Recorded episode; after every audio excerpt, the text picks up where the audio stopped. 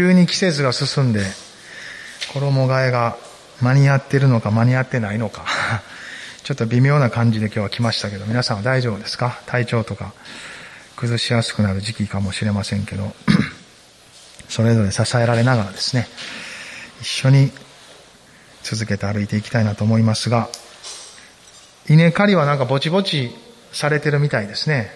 稲刈りが終わった後、田んぼを見ると、こうわーっとされた直後ぐらいとかしばらくはこう鳥がこういっぱい飛んできてですね、餌をこう見つけてるのかもう、ついばんでる姿を見かけるんですけど、それを見るとあのマタイの福音書の御言葉を思い出すんですね。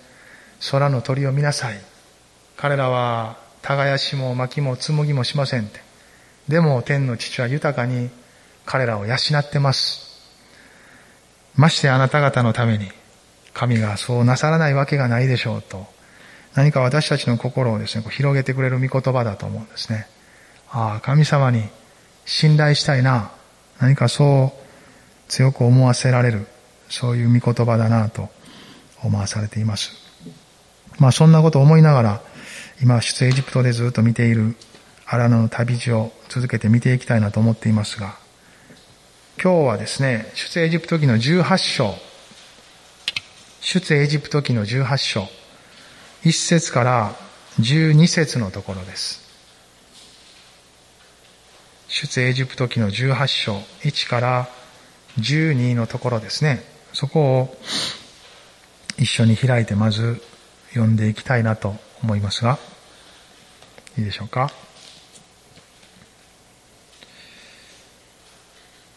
まあ私の方で読みますので、皆さんは聞きながらですね、目で追ってくださったらと思います。さて、モーセの衆とミディアンの祭司イテロは、神がモーセと見た目イスラエルのためになさったすべてのこと、どのようにして主がイスラエルをエジプトから導き出されたかを聞いた。それでモーセの衆とイテロは、先に送り返されていたモーセの妻、ツポラと彼女の二人の息子を連れて行った。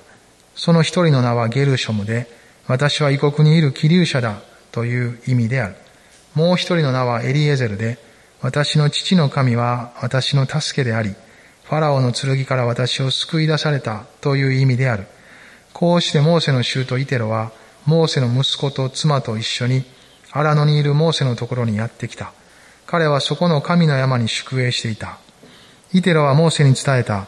あなたの衆とである私、イテロが、あなたの妻とその二人の息子と一緒にあなたのところに来ています。モーセは衆とを迎えに出て行き、身をかがめ彼に口づけした。彼らは互いに安否を問い天幕に入った。モーセは舅に、主がイスラエルのためにファラオとエジプトになさったすべてのこと、道中で自分たちに降りかかったすべての困難、そして主が彼らを救い出された次第を語った。イテロは主がイスラエルのためにしてくださったすべての良いこと、とりわけ、エジプト人の手から救い出してくださったことを喜んだ。イテロは言った、主が褒めたたえられますように。主はあなた方をエジプト人の手とファラオの手から救い出し、この民をエジプトの支配から救い出されました。今私は主があらゆる神々に勝って偉大であることを知りました。彼らがこの民に対して不尊に振る舞ったことの結末によって、モーセの衆とイテロは神への全焼の捧げ物と生贄を携えてきたので、アロンとイスラエルのすべての長老たちは、モーセの衆とと共に神の前で食事をしようとやってきた。荒野の旅路では本当いろんなことがここまでにもありました。まだ続くんですけど、でもまあ、その中で彼らは飲み水にあえいだり、食物の欠乏を味わい、そして主の養いと導きの確かさをその中でですね、知っていきます。神様はことごとく助けられた、守られた、彼らを養い、導かれた。それは確かな事実です。彼らの不信仰は浮き彫りにもされましたが、主の恵みがそれを覆いつつ、彼らを持ち運んでます。そして敵からの攻撃に見舞われながら、祈りのチームで、チームワークで勝利していきましたね。まあ、主の旗の下でそれは行われ、今で言うならば私たちにとって十字架、主の十字架を掲げて、十字架のもとに集まり、そして主の十字架によって勝利した。まあ、そう言えるかなと思いますが、この一つ一つの彼らが経験した内なる戦い、外なる戦いと言われる内容はですね、一つ一つ、まあ、聖書に刻まれたように彼らの心に刻まれていくんです。そして本当に主の恵み豊かさを味わっていきます。まあ、この一連の出来事の後で今読んだところなんですけど、イスラエルの宿営、彼らが宿営を張って少し休んでいるところにですね、このモーセの舅、舅ってわかりますよね？モーセの奥さんのお父さんです。義理のお父さんですよね？舅イテロがやってきました。そして、まあ、ある意味ではここはほっと一息する場面じゃないですか。続けて歩いていく。続けて彼らの工程はまだ続いていくんですけれども、豊かにほっと一息というまあ、クリスチャン生活にも必ずこういう時あります。教会生活も同じです。ある週はなんか戦ってるように一緒に祈り、苦闘し、感覚としては、ひょっとしたらそんなに恵まれへんなって感覚を持つ週もあるかもしれません。でもそこをこう突き抜けていってまた次の週、あるいは数週間経った頃には、その勝利がやってきたり、祈っていた内容の道が開かれたり、それは個人的なこともそうですが、教会全体として共にそこを辿っていきますので、何かこう体ごとそういう進むとき、止まるとき、彼らと同じように休むとき、力を尽くして忍耐して前進するとき、いろんなところを通っていくことを経験すると思うんですね。まあ、そういう意味では、いろんな時に毎週教会に集っていれば、いろんな神の国の姿を見ることができると思います。そして、すべてのことの中で神様は本当に変わらないなってこと。そして主を求め、主の臨在とその民たちと共にあることを大切にする人の中に豊かな祝福が満ち溢れていくということを経験すると思うんですね。人生はいろんなことがあります。でもその時々に絶えず主のもとに来るならば、この恵み深い神様の命に預かり続けていくことができると信じます。ここで彼らはそういう経験をしていくんですね。彼らがいたところは、五節では神の山って呼ばれてますけど、ここはホレブの山とも呼ばれてたり、あるいは後に出てくるシナイ山って呼ばれてたりするんですけど、おそらく同じ山を指してるんじゃないかなと言われています。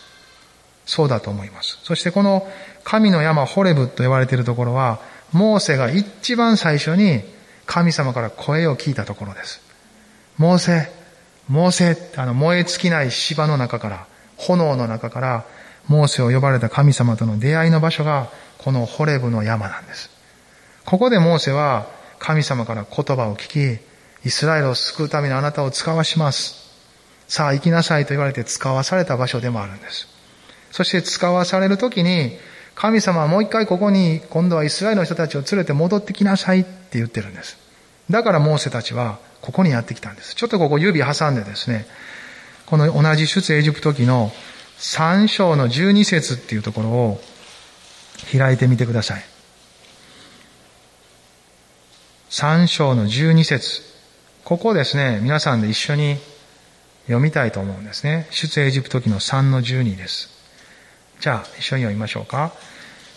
神は仰せられた。私があなたと共にいる。これがあなたのための印である。この私があなたを使わすのだ。あなたがこの民をエジプトから導き出すとき、あなた方はこの山で神に仕えなければならない。はっきり書いてますよね。使えるっていうのは神様を礼拝する、主との交わりと共に生きるようになるということを表しています。それがこの神様が最初に語られたことでした。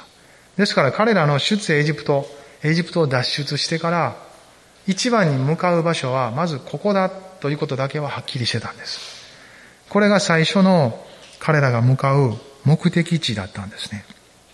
ここで今読んだようにこのイテロっていう人がですね、もう一回18章に帰っていきますけど、訪ねてくるんです。前はレウエルとも呼ばれてましたけど、まあ、公の名前と個人的な名前と、そうやって名前をいくつか持ってる人たちがこの時代にはいたようですから、同じ人です。イテロさん。イテロはここでモーセを訪ねて、そしてどうやらモーセの奥さんと子供たちも一緒に連れてこられたみたいですね。モーセは最初、神様から言われた時に、イテロのところに行って、私は神様から声を聞いて、そしてイスラエルを救うために行きます。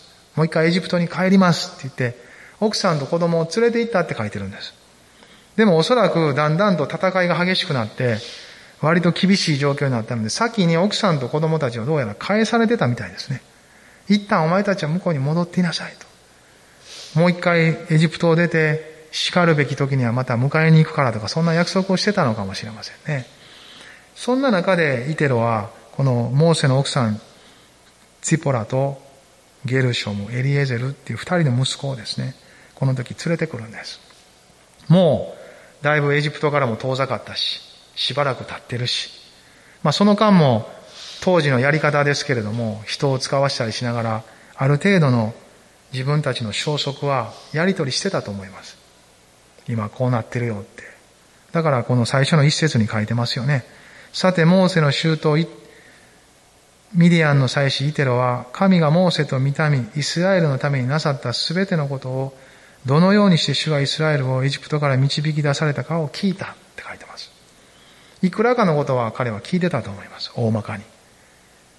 そしてそろそろ大丈夫かなということで、モーセたちを訪ねてきます。訪ねてきたこのモーセの二人の息子の名前は、少しモーセのことを考えさせることのできる材料だなと思ってるんですね。一人の名前はゲルショム。もう一人の名前はエリエゼル。その意味も書いてますよね。三節のところで、ゲルショムっていうのは、私は異国に、異国にいる気流者だという意味である。これどういうことかというと、モーセは40年エジプトで過ごした最後に、まあいろんな流れの中でカッとなって一人の人を殺めてしまうんですね。それがきっかけで彼は王様のファラオから追われるようになってもう逃げていくんです。逃げるようにして、次の40年はこのイテロたちがいた荒野にやってくるんです。そしてそこでイテロさんの娘であるチポラと出会って結婚するんですね。そしてそこに生まれたのがこのゲルショムです。その時のこの名前の意味っていうのは、ある意味では聖書ではよくね、その時々のこう、状況とか、霊的な心境とか、そういうのを名前にしたりします。モーセはその時この心境だったんですよ。私は異国にいる気流者だって。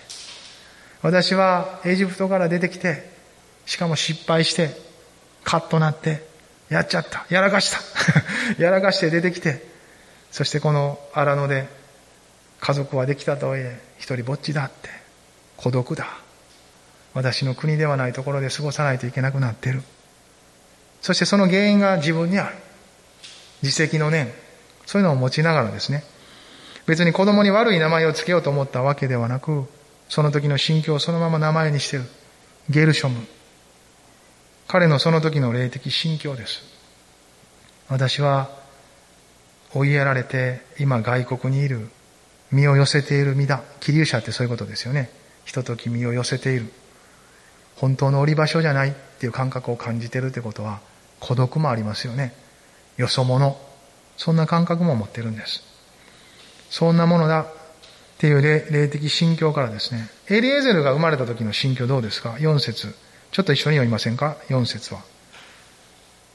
もう一人の名はエリエゼルで、私の父の神は私の助けであり、ファラオの剣から私を救い出されたという意味である。エリエゼルっていう意味は、なんかちょっと変化してますよね。私の父の神っていうのは主のことですよ。アブラハムもイサクもヤコブも信じてきた、父祖たちの神っていうことですよね。先祖たちが信じてきた。イスラエルで父って出てくるときは、自分のお父さんだけを指すのでなく、その繋がっている歴史の全ての人たちを指すっていう意味もあります。彼らが信じてきた神です。その神様が、荒野に来たということを通しても、私を守ってくださったんだ。しかも次の人生を生きるように、イテロさんと出会わせてくださり、しかもイテロさんの娘さんのチポラと結婚して、子供まで与えてくれた。そして羊飼いという職業も与えてくれて、新しい人生を歩くように導いてくださった。しかもあのファローっていう強大な国の王様からですね、命を狙われてたけど、今も生かされてる。神の恵みです。と。そう何かを言わせるようなですね、そういう名前を付けたんですね。これはモーセの心境の変化を表していると思います。彼は荒野でひとたび、最初はなかなかその人生を受け入れることができなかったと思うんですね。でも彼はこの荒野で癒しを受けていくんです。内面の癒しは私たちの信仰の告白を変化させていきます。モーセは孤独があり、失敗したという思いがあり、また敗北感もあったと思いますね。自分がやらかしたことによって人生をダメにしてしまったっていう感覚っていうのは敗北感ですよね。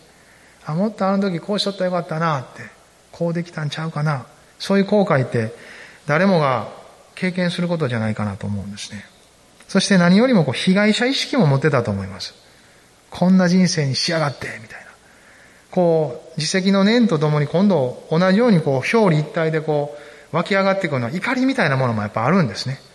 こんな人生にしやがって。で、なんかないですか？皆さん。そういう時。別に自分がやったことも、でもそうですし、もし自分がやったことでなかったらもっと感じると思いますけど、本当にこう環境や状況がまるで自分に敵対してるみたいに、何かこれさえこうやったらこうやのにと思うようなこととかですね。そんなことがあると人って被害者意識を持ちます。でも聖書は、被害者になることはあること、そのために慰めが必要であり励ましがあることを書いてますが、被害者意識にとどまり続けることを進めていないです。どんな状況や環境や、たとえ人の悪が働いてそうなったとしても、聖書は許す方向へと導いていきます。許すとは手放すという意味があるんですけど、被害者意識を握ったままだと、まともな人生が生きられなくなるんですね。そこにはいつも怒りがあり、曲がった心で神様とも関係を結ぼうとするので、まっすぐに主を知ることができなくなります。だから神様は、その人の心から怒りや争いや何か本当にこう、口汚く罵ってしまうような心が覗かれていくように、その人の心を癒されていきます。いろんなことを通して。時間もかかることもあるかもしれないけど、主の手に握られ始めていくとき、変えられていきます。モーセもきっと荒野で長い年月をこう、辿ったんだと思うんですね。全部では40年ですけど、この結婚し子供が生まれっていう中でもこう、しばらくの時を過ごしてますよね。そういう中で主は彼に触れていってくださった。そしてこの被害者意識、敗北感、失敗、孤独というようなそういう負となるような彼の心境からですねこう、出てくることができるように彼を助けてくれたんですね。まあ、新約聖書の中でも、あの、イエス様が十字架にかかる前、三度イエス様を知らないって言って裏切ったペテロがいますよね。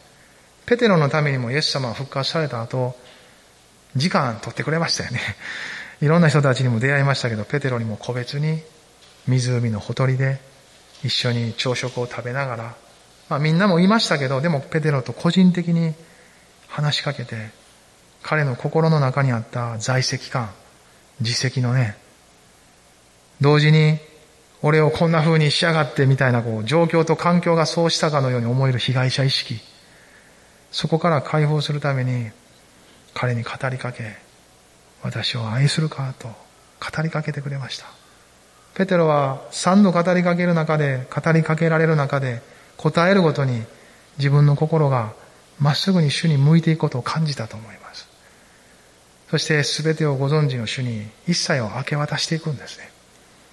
そして彼はもう一度まっすぐにイエス様を見ることができるようになり、またついていくんです。回復していく。信仰生活の中にはこういうのも通っていきますね。いつも順調な時ばかりを通るわけじゃないですよね、人生も。いろんな時があります。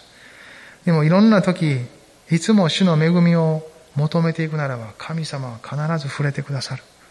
守って助けてくださる。モーセもこの時、その荒野での癒しを受け取ったんだろうな、と思わせる、この二人の子供の名前なんです。彼が心が変化し、そしてもう本当に彼は荒野で40年、ある意味で腹をくくって、ああ、私の人生はここで生かされてるんだ、ここで生きようと歩いたと思います。でも神様の方ではまたそれで終わりではなかったんです。その荒野の経験がですね、後にこの今度はイスラエルを同じように被害者意識から救い出していく。敗北感、彼らの孤独、痛み、すべてから解放するために彼を用いられたんですね。そのイスラエルをそのように導き出す解放者として、モーセが作られた時間が、この80歳までの最初の荒野の時間だったと思います。それが彼を作っていった。ねその時間っていうのは、モーセにとってこう自分を手放し、そして神様に信頼するという、そういう時間だったと思うんですね。彼は後に神様との関係を歌っている歌が一つあるんですけど、これちょっと開きたいなと思うんですね。またここに戻ってきますけど、詩篇、聖書の中ほどにある詩篇。まあ大体ほんまちょうどど真ん中ぐらいにあるんですけど、詩篇の91編。詩篇自体が聖書のど真ん中にあります。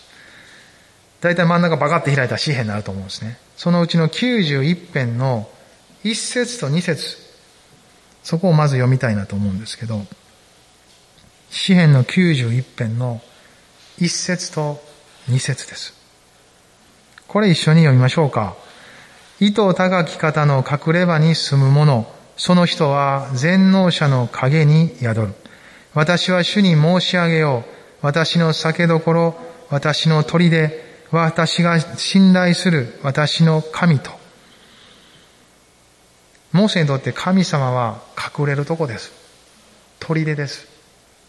なんかある時、自分で突っ張って頑張ってる人にはわからないかもしれません。そういう人生の時間帯には。でももう自分で突っ張って頑張ってが通用しない。いろんなことに出くわしていくとき人は、本当に自分をかくまってくれる。覆ってくれる。こんな私を何とかしてと思うときに、そこに入れる場所を求めます。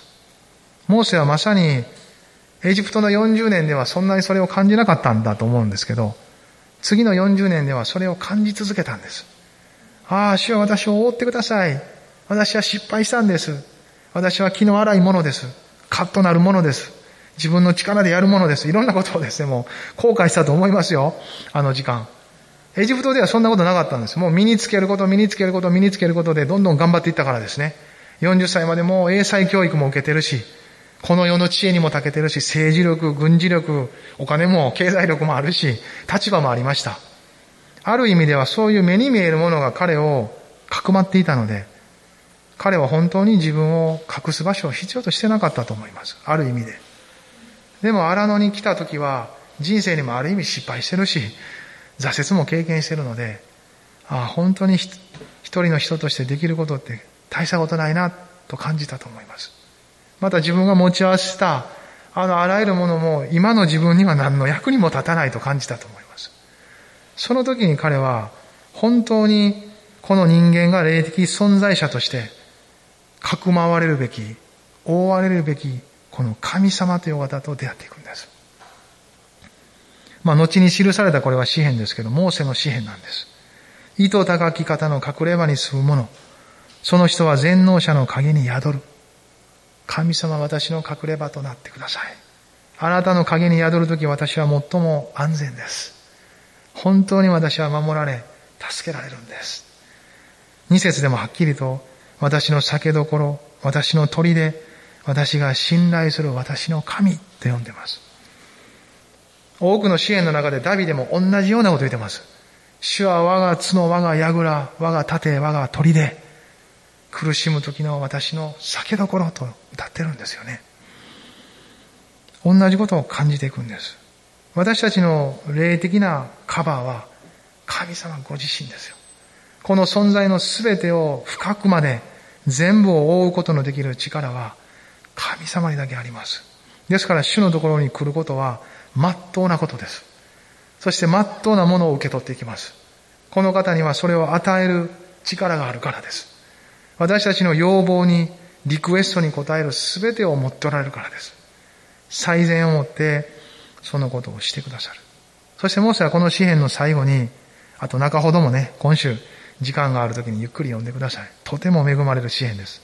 最後14節から16節も一緒に自分のことのように読みませんか？これはモーセが告白していることですけど、私たちも同じ神様を信じる者として、主がこのような方であることを信頼して、14から16まで一緒にゆっくりと読んでいきましょう。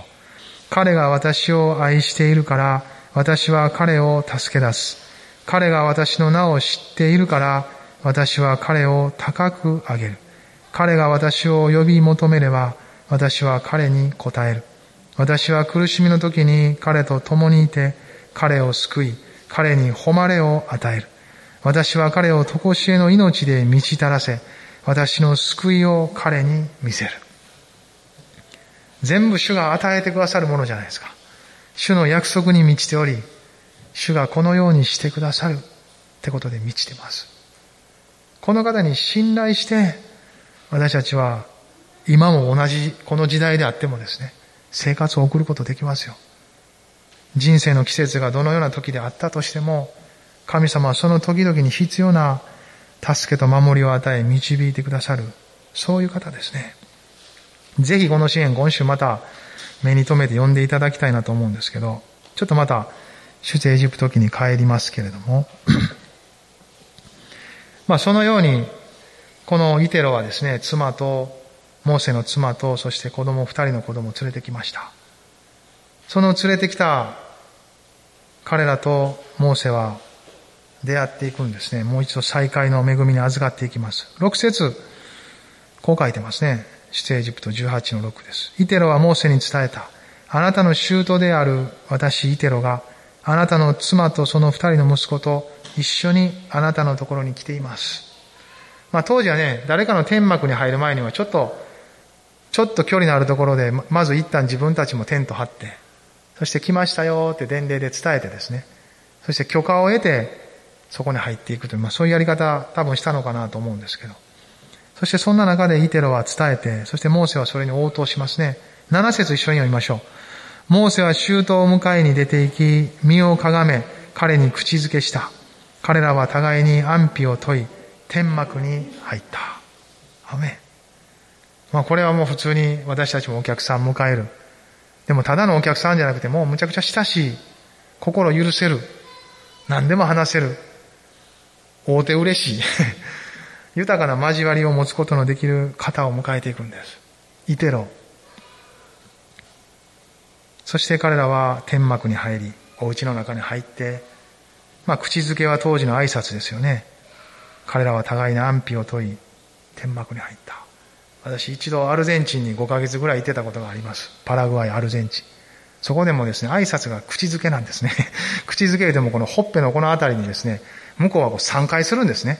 左から始まってこうチュッチュッチュッとするのがこう挨拶なんですよ。もう日本人なんて絶対しないじゃないですか。もう遠くからこうするのが日本人ですし、まあ最近は握手ぐらいはしますけれどね。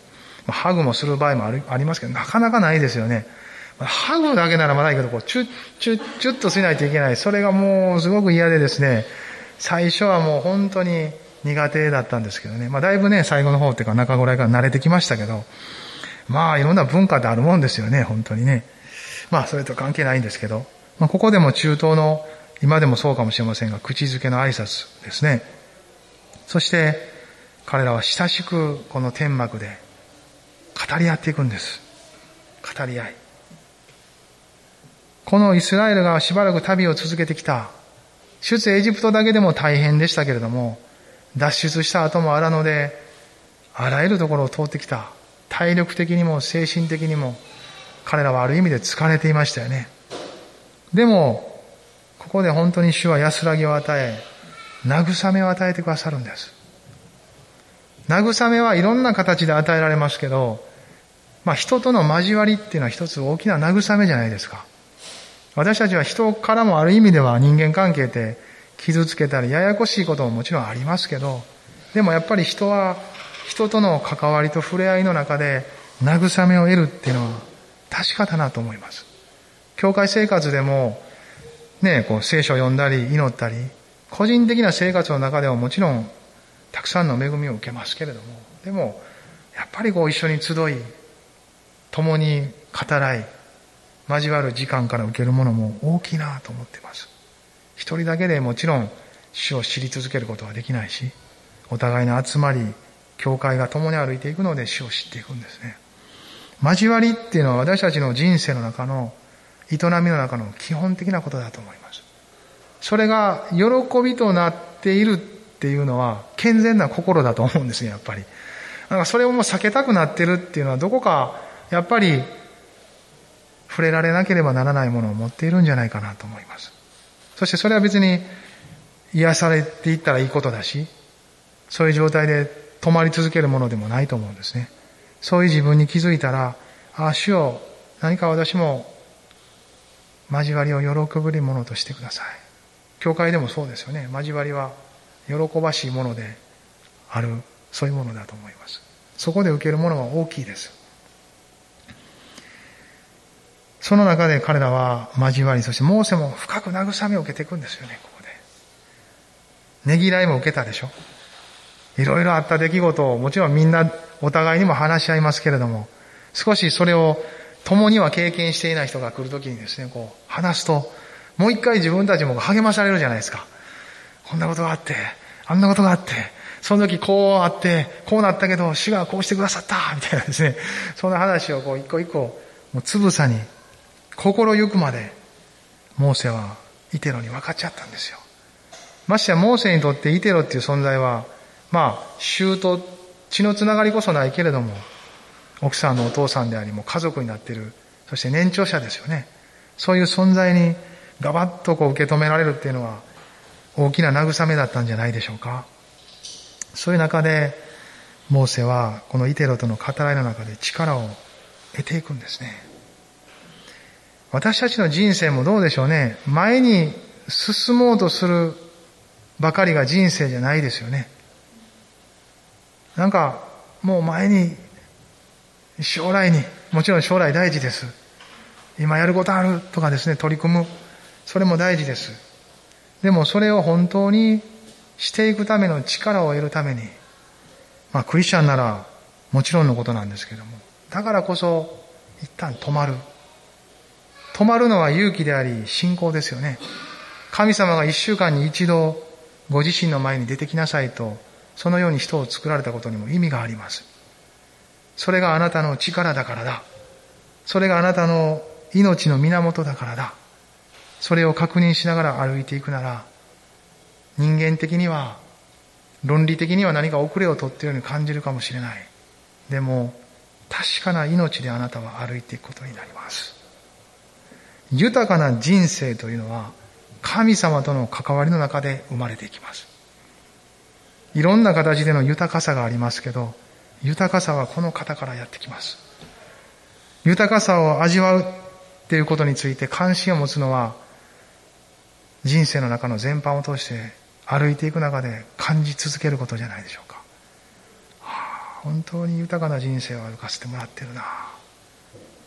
もちろんね、お金がたくさんあっても豊かです。食べ物がふんだんにあっても豊かです。住むところが広くて快適だったらそれも豊かさです。人生の中で与えられる人は受け取ったらいいですね。そして豊かにそれを用いることもまた豊かです。しかもそれを自分のためだけなく、多くの人のためにもし用いることができるならば、それもまた豊かな人生です。でも、あらゆることをしても、なお、人の中には多分不足が残ると思うんですね。不満足はやってくると思います。その中心にあるのは、私を作り、私をあがなってくださった神様との関係の豊かさなんです。これが人を一番豊かにします。まあ、これを試せるほど私たちの人生はそんなに長くないので、どういう形でか気づかされた方がいいということだとは思うんですけれども、多くのものを持ち合わせるよりも、神との関係を大切にすること。神様との関係がまともであれば、豊かな人生を本当に生きることができます。わずかなもので豊かさを味わえるという不思議な人生を歩いていくようになります。人生の中にはそれほど多くのものが必要ないんだなということも気づかされていきます。そして必要な時には主が全てを与えてくださるんだ。ということに気づいていくんです。神様を信じて繋がるということは、神様が持っている全部を受け取ることですから、もし必要ならば、必要な時に必要なものが与えられるんです。もしあなたを通して100万人を祝福するって言われたら、100万人の祝福は神様にあるんです。私たちがそれを今持ってなくても大丈夫なんです。100万人を祝福する祝福を主は必要な時に与えられる方です。アメンそう本当に信じていいことなんです、これは。いや、だってすぐに100万人の祝福くださいよって。いやいや、今のあなたには与えてないよって言われたら与えられないんです。今あなたは周りの家族を祝福しなさいって言われてるんだったら、家族を祝福する力を神様は与えておられるんです。主が祝福しようとするところの入り口に立つならば、その祝福は神様から流れてくるんです。ですから、それ以上を変に理想的に求めすぎる必要はないんです。等身大で自分に委ねられた神様からの分を果たしていく、そういう豊かな人生を歩いていくんです。そして同時に、さらそれが広げられ、多くの人たちが主の祝福を味わうことができるように、ああ、神様どうぞもっと豊かにあなたが広げてくださいと。そういう祈りを持つことは悪いことではありません。良いことです。そのようなチャレンジを持って主に近づき求めていくとき、主は人生を広げてくださいます。あのヤベツのように。主は私を祝福してください。地境を広げてください。彼の祈りは叶えられたと書いてます。主は彼を豊かに祝福して、兄弟たち、家族たち、親族一同、その地域の全てを祝福する人へと変えられました。祝福された人たちは、祝福するという責任が伴ってきます。それを神の御心に従って分かっち合っていくという。その流れが健全であれば、主は豊かに流れ続けてくださいます。そして私たちをもそのような人生と導いてくださっている。この交わりで、モーセはそれを分かち合っていくんですね。イテロさん聞いてくださいよって。私みたいなものを用いて、主はイスラエルを本当に解放されたんですよ。私はエジプトで失敗したものですよ。追われていたものですよ。 wanted されてたものですよ。指名手配だったんですよって。そんな私を神は作り変え、そして見事語られた通りイスラエルを救い出してくださいました。そして今私たちはこの約束のホレブの山までやってきたんです。すべて主の御業です。主の成したことです。主が与えてくださった恵みです。私たちも夏の間、すべての人じゃないですけど、一人一人証を分かち合いましたよね。ああいう時間って語ってる人もそうですが、聞いてる人もみんな相互に同じ主を崇めていきます。ああ、素晴らしいな。そんな風にして救われたか。それがずっと続いた後、秋のこの剣道の記念の時を迎えていきました。教会が私たちをつなげ、これからもつなげていく。またさらなる人を加えてくださるであろう。その恵みを噛み締めながら今この剣道記念月も辿ってますけど、焦らず、急ぎすぎず、じっくり恵みに浸りながら、前には進んでいきますが、進むことばかりに気を止めすぎず、この豊かな恵みに浸りながら、まさに浸る。もう浸るって聞いたら私は真っ先に思い浮かべるのは温泉ですよ。あの、コロナ禍になってもあんま温泉も行けてない。温泉の中にこう使ってですね。あの時って何もしてないですよね、ほんま。いろいろ考えはしますけど、考えへん時もありますね。ぼーっとして、あの、はー最近味わってますか？生活の中で、人生の中で。ちょっとやってみてください、皆さん、それぞれに。気を抜き、心をもうガードせず、もう一人で、この湖の中の湧き出た温泉の中に一人で入ってる。鳥のさえずりが聞こえ、かすかに暑くない程度にこうぬくもりを感じる日差しがある。そこの中で、一人このポチャーンと時々木の葉っぱから垂れる雫が音を立てるような温泉でゆったりと浸ってる。はあってその感覚です。主の恵みの中で憩い、一旦すべてのガードを下ろす。なぜなら主がガードしてくださってるから。すべてを下ろして、神の武装に信頼して、ハレルヤ。そして、その時私たちは、仮に何も感じない時もあったとしても、神の命を受けるんです。神の命をそこでしっかり受け取っていくんです。すると心は回復せられ、生きる活力と力が湧いてきます。何をなすべきか。私たちは歩き出すんです。ハレルヤ。モーセはここでひとしきりこの証を語るごとに、この温泉の深みに入っていったんですね。語りながらですけど、彼にとってはこれは温泉なんです。もうすべての荷を下ろしていってるんです。全部主がしてくださった。私たちの告白が健全に神の恵みを見て、主がしてくださったことを語り続けていくならば、本当にその荷を下ろしていく作業のように私たちは荷を下ろすことができます。なぜなら主は全てのことをしてくださったんですから。全部神がしてくださったんですよ。ハレルヤ そうじゃないですか。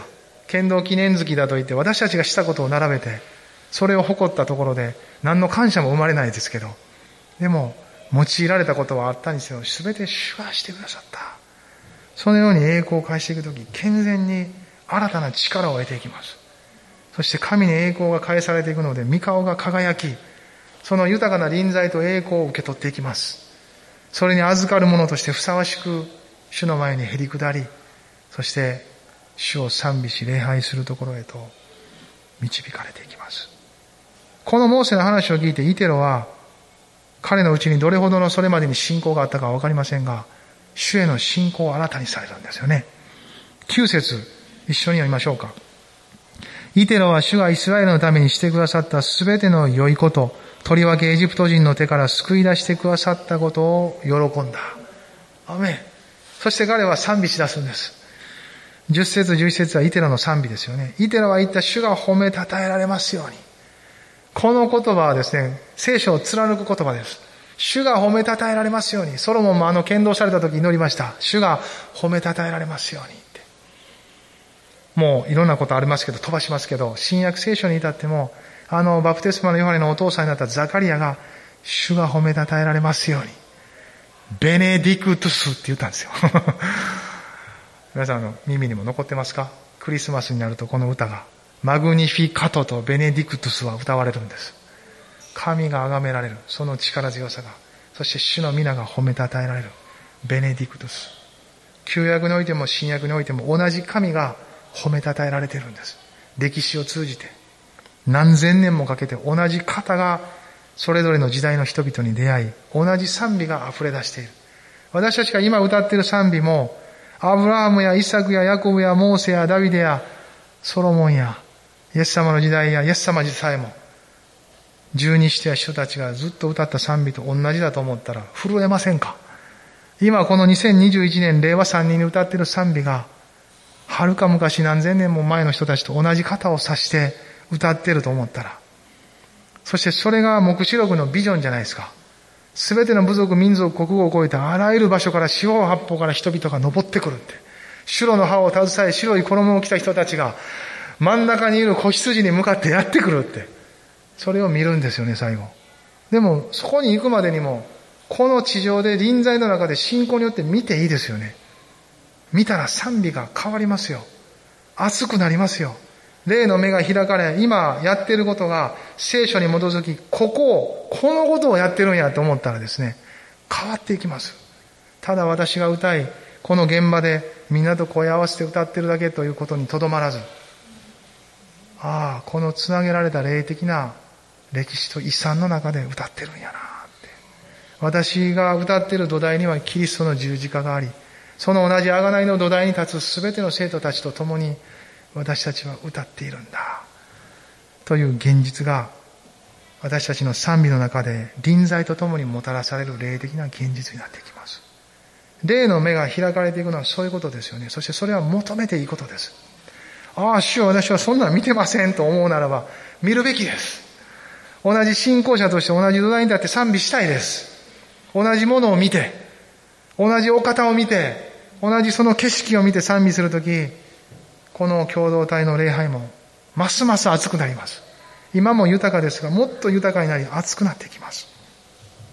キリストを信じるとは、その命をうちにいただいていることです。イデロもこの時信仰を起こし、そして彼は信仰を解放しますよね。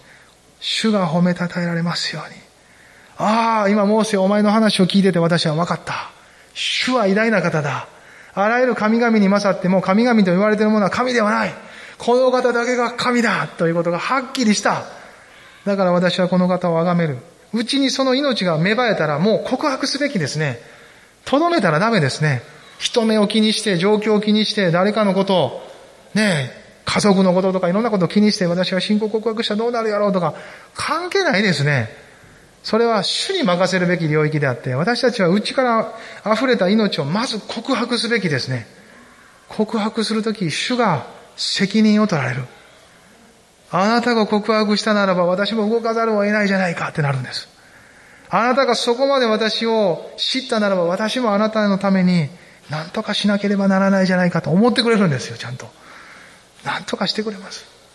あなたがそこまで私を信じるなら、信頼するなら、私もそれに十分に応えうる力があるって。イテロはそれを知ったんですね。賛美せずにはいられなかったんです。彼は誰からも賛美を要求されてません。その内なる命が賛美させたんですね。ハレルヤ賛美せずにいられない。そしてこの方は賛美されるべき方です。その方が賛美された。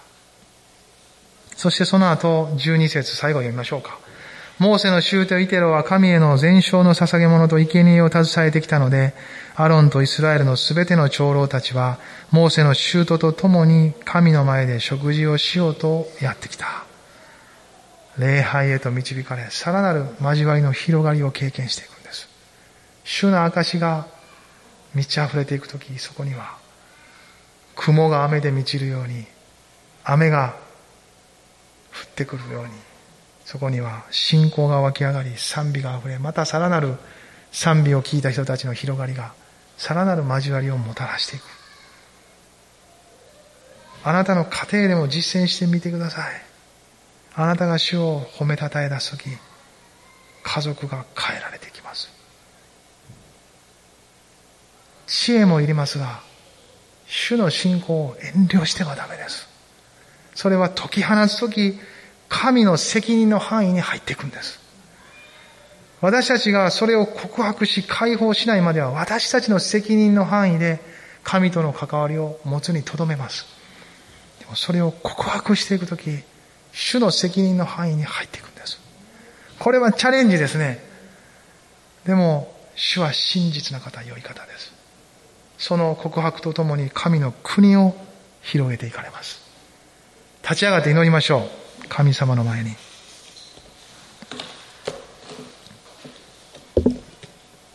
ハレルヤ。ハレルヤ。まあ、それぞれお祈りください。主の前に。中継で礼拝している方も、それぞれの姿勢で、神様に心を向け、あなたが受け取った信仰をそのまま告白してください。どこであっても、誰の中でも同じ内なる告白を保ち歩き続けましょう。主が責任を取られる。ハレルヤ。モーセは荒野で癒しを受け慰めをそのイテロとの交わりを通して慰めを受けつつそれは賛美と礼拝に変わり交わりの広がりへと発展していきました。一人の人が主を信じること。それを受け取りそれを解放していくことはくの人たちの救いにつながっていきます。ハレルヤ。今朝私たちは前に進むよりも多くの人たちの広がりと主の計画が前進していくためにまず私たちの信仰を確かにし新たにさせられたい。主の恵みで覆われそして神を告白し賛美するところからもう一度続く歩みに入っていきたい。ハレルヤ。ハレルヤ。おーイエス様。神様以上に人を恐れてるなら主を恐れるところに帰りましょう。神様以上に責任を取ろうとしてたなら神が責任を取る場所に帰りましょう。ハレルヤ。おーシャラバラダラマスピリリビリ自分を手放さずにいて握りしめ続けているならば手放し主に信頼するところに戻りましょう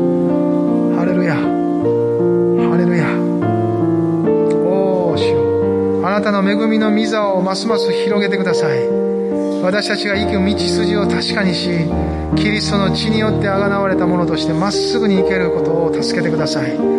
主の見舞いに出て受け取り恵みにあふれて豊かに歩くことができるように続けて助けてください。あなたの恵みのうちに憩い浸りそして豊かにその豊かさを味わい求めそこに生きるそのところを確かなものとしてくださいますように。ハレルヤ主。一人一人の祈りと今合わせます。主イエスキリストの御手に委ねます。皆によってお祈りします。アメン。